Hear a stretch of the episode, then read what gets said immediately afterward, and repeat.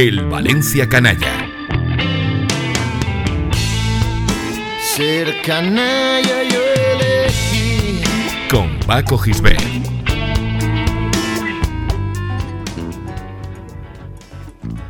We live in a political world. Love don't have any place.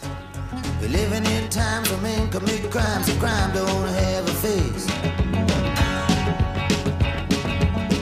Pesar de que no lo suelen hacer público, la mayoría de los futbolistas profesionales vota a partidos de derecha.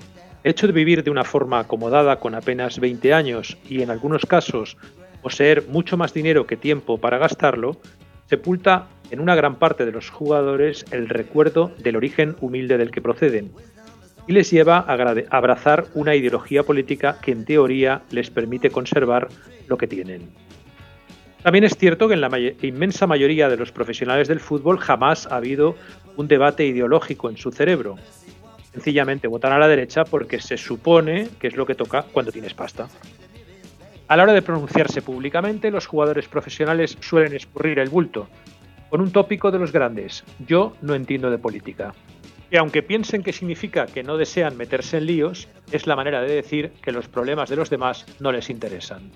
Sin embargo, la historia del Valencia está salpicada por futbolistas que contravinieron la norma, pese a que un futbolista nunca le beneficia significarse políticamente, y manifestaron su compromiso por las causas de la izquierda, unos más activamente que otros, pero todos con la conciencia de que el fútbol y todo lo que arrastra podría ser un instrumento para cambiar el mundo.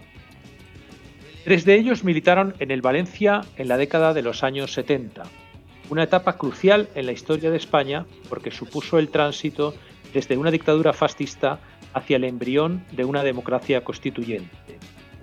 De hecho, en el primer lustro de la década, hacer algún tipo de manifestación política que no fuera para alabar a Franco y su manera de gobernar era lo más parecido a un suicidio público. No obstante, Sergio Manzanera, en su primera temporada en el Racing de Santander, después de haber jugado durante cinco años en el Valencia y haber participado activamente de la Liga del 71, tuvo los huevos para saltar al campo de sport del Sardinero junto con su compañero Aitor Aguirre portando un brazalete negro en señal de duelo por el fusilamiento de dos miembros de ETA y tres del FRAP en septiembre de 1975. Ambos fueron amenazados de muerte por la extrema derecha y hubieron de pagar una multa de 300.000 pesetas cada uno después de ser acusados de alteración del orden público. Sergio había coincidido unos años antes en el Valencia con Joaquín Sierra, un delantero fino y elegante que llegó procedente del Betis tras una convulsa historia. Sevillano de familia culta, su padre fue miembro de la generación poética del 27, Quino, así se llamaba futbolísticamente, luchó toda su vida contra una ley que permitía a los clubes renovar automáticamente a los futbolistas con solo aumentarles la ficha un 10%. Aquella norma, más propia de los tiempos de esclavitud, se denominaba derecho de retención y se aplicaba en general con cualquier jugador, excepto si lo pretendía el Real Madrid. Quino amenazó con retirarse del fútbol en reiteradas ocasiones y llegó a ser el primer futbolista español que se declaró en rebeldía. Llegó al Valencia justo la temporada siguiente a la del título de liga, y aunque se fue sin levantar ningún trofeo, contribuyó con sus goles y su personalidad al carácter del equipo, antes de marcharse al Cádiz en el verano de 1975. Tras su retirada, fue uno de los fundadores y el primer presidente de la AFE. En la última temporada de Quino y Sergio en el Valencia debutó en el equipo un defensa contundente y rocoso, salido de la cantera, que respondía al nombre de Juan Cordero. Cordero era de Godella y jugaba de líbero, una posición desaparecida en el fútbol moderno. Pero más que por su trascendencia en la historia del club, pasará a la historia por haber sido el primer sindicalista de la entidad, ya que su compromiso político lo animó a afiliarse a un sindicato durante la transición.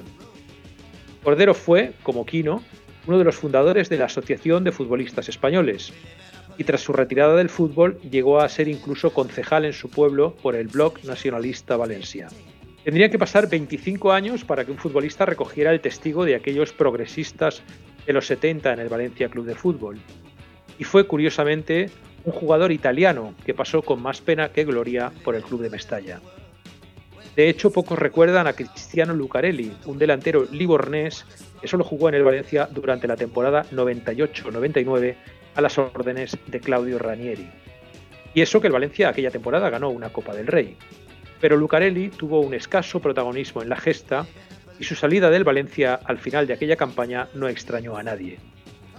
A Lucarelli lo recordamos sobre todo por sus firmes ideas comunistas, heredadas de una familia procedente del barrio marinero de Livorno, y porque como sintonía de su móvil llevaba esta música.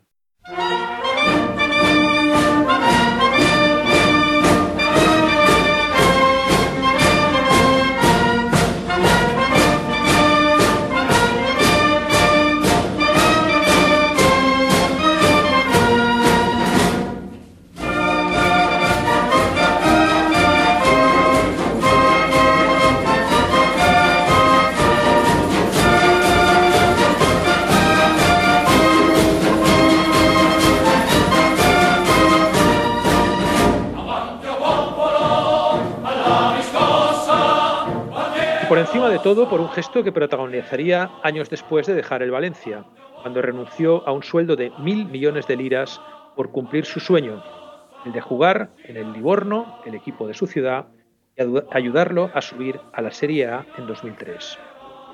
Lo acabó consiguiendo.